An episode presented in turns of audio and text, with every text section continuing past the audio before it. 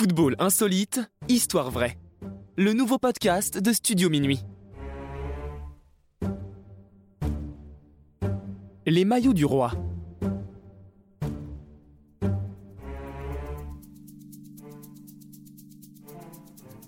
Fondé en 1971, le New York Cosmos est un club de football évoluant dans la NASL, l'ancêtre de la MLS, le championnat des États-Unis.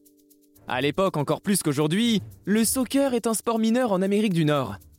Les créateurs en sont les frères Ertegun, turco-américains à la tête d'Atlantic Records, label de musique historique, ainsi que le président de la Warner Bros, Steve Ross.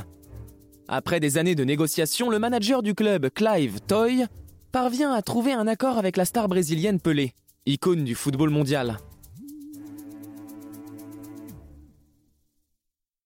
Steve Ross, en bon américain, ne connaissait rien au football et ignorait tout du roi Pelé. Mais il accepta de financer son recrutement lorsque le manager compare la popularité du numéro 10 à celle du pape. En 1975, le Cosmos attire ainsi les projecteurs de la planète football et réussira à faire venir d'autres stars les années suivantes telles que Carlos Alberto, Franz Beckenbauer, Johan Cruyff et Johan Niskens. Avec l'arrivée de Pelé, c'est tout le microcosme américain du football qui est perturbé.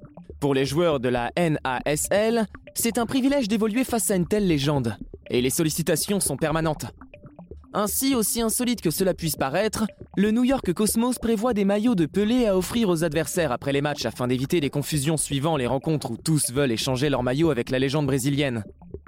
Le responsable de la logistique du club a reconnu que cette solution était inévitable et qu'il devait parfois donner jusqu'à 30 maillots floqués au nom de Pelé après un match.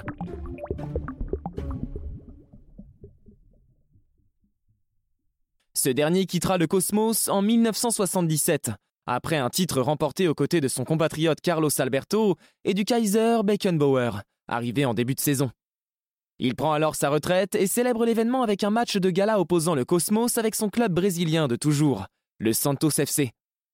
Lors de ce jubilé, Pelé joue une mi-temps avec chaque équipe, sans oublier à la pause de changer de maillot.